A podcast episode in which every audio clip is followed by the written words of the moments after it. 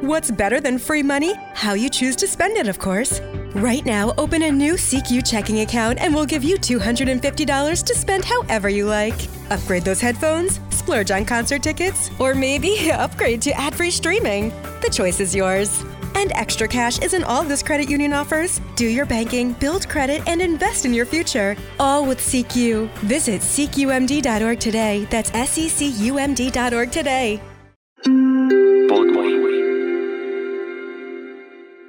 La columna mía de hoy se llama La sopa del mar Caribe y dice así. Hace cuatro días la Tierra alcanzó la mayor temperatura de su larga historia, 80 grados centígrados en el desierto de Sonora, México. Y hace tres se estableció que vivimos el mes más caliente del que se tenga memoria. Hay que decirlo de nuevo, pero esta vez a gritos. Estamos perdiendo la guerra del clima. Ante la indiferencia de la mayoría de los líderes mundiales y la pasividad ovejuna de casi 8 mil millones de terrícolas, nos encaminamos hacia la catástrofe ambiental. Las predicciones más oscuras sobre el futuro estaban equivocadas, pero solo porque no resultaron suficientemente pesimistas. Somos los meseros del Titanic que pelean por una propina mientras el buque enfila hacia el témpano. Somos los topos ciegos que se despeñan sin remedio por el desfiladero. Somos los obstinados que niegan la redondez de la Tierra porque ven plano el horizonte desde la ventana de su casa. Estamos perdiendo la guerra del clima y así lo confirman estudios y hechos recientes. Colombia se sigue desmoronando en medio de contradicciones fenomenológicas. Cada vez hay más derrumbes y aludes. Cada vez los gajos de carretera ruedan con más frecuencia al abismo. Cada vez los pantanos están más secos, los ríos más desbordados, la leña más escasa, la pesca más pobre, los campos más áridos, la lluvia más espaciada, los diluvios más torrenciales.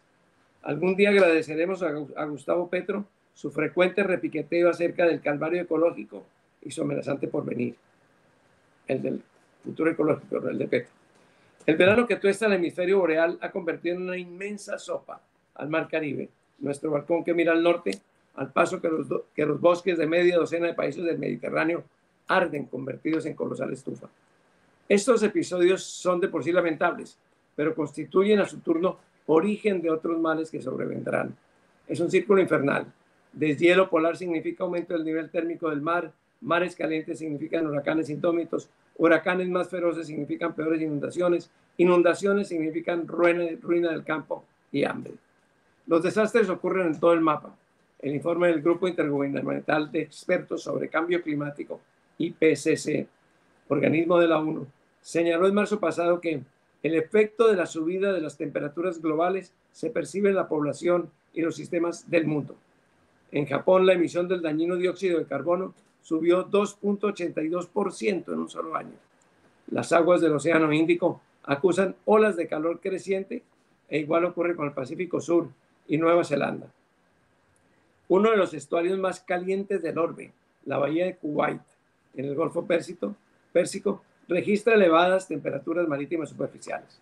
Según un estudio del 2020, el mercurio marcó récords en los cinco años previos y como consecuencia la mortandad de peces se incrementó proporcionalmente.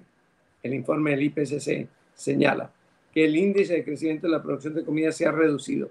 Existe una ominosa tendencia que pone en riesgo la alimentación de los pobladores. Pero, pero juguemos a ser egoístas y miopes.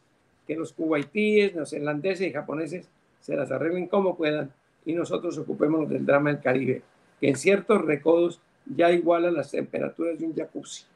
Los fabricantes de estas simpáticas piscinetas sudoríficas recomiendan mantener las aguas entre 38, perdón, 37,8 y 38,9 grados. Y las mediciones del lunes pasado en Calas de la Florida rozaban los 38.5, una monstruosa tina. Un experto meteorólogo, Jeff Masters, declaró a Los Angeles Times, nunca habíamos visto un récord como este. Pánico parecido provocó ese mismo día en círculos ambientales un estudio según el cual el sistema de corrientes del Océano Atlántico está a punto de colapsar.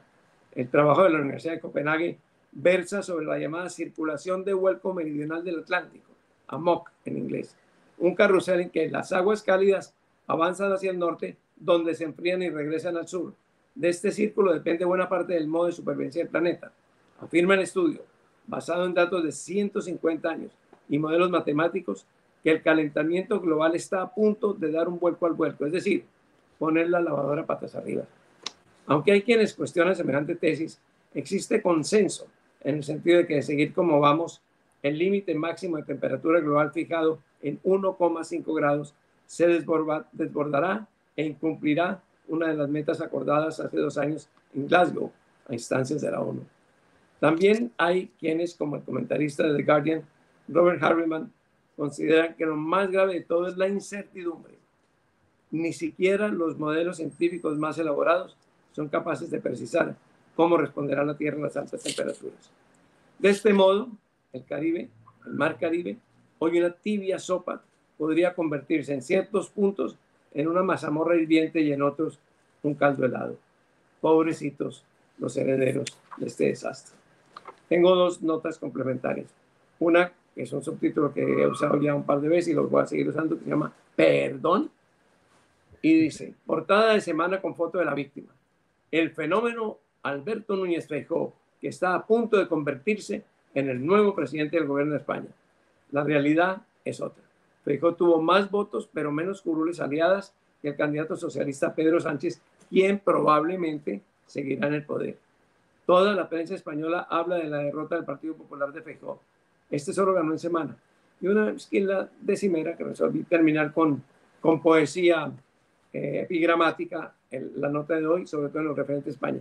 La esquila dice, los retrógrados de España y Feijó, su referente, ya lo veían presidente gobernando y dando caña y acabaron, triste hazaña, más quemados que un hisopo y apenados manón tropo, pues le dejó la elección una dura conclusión. Les dieron por el Feijopo.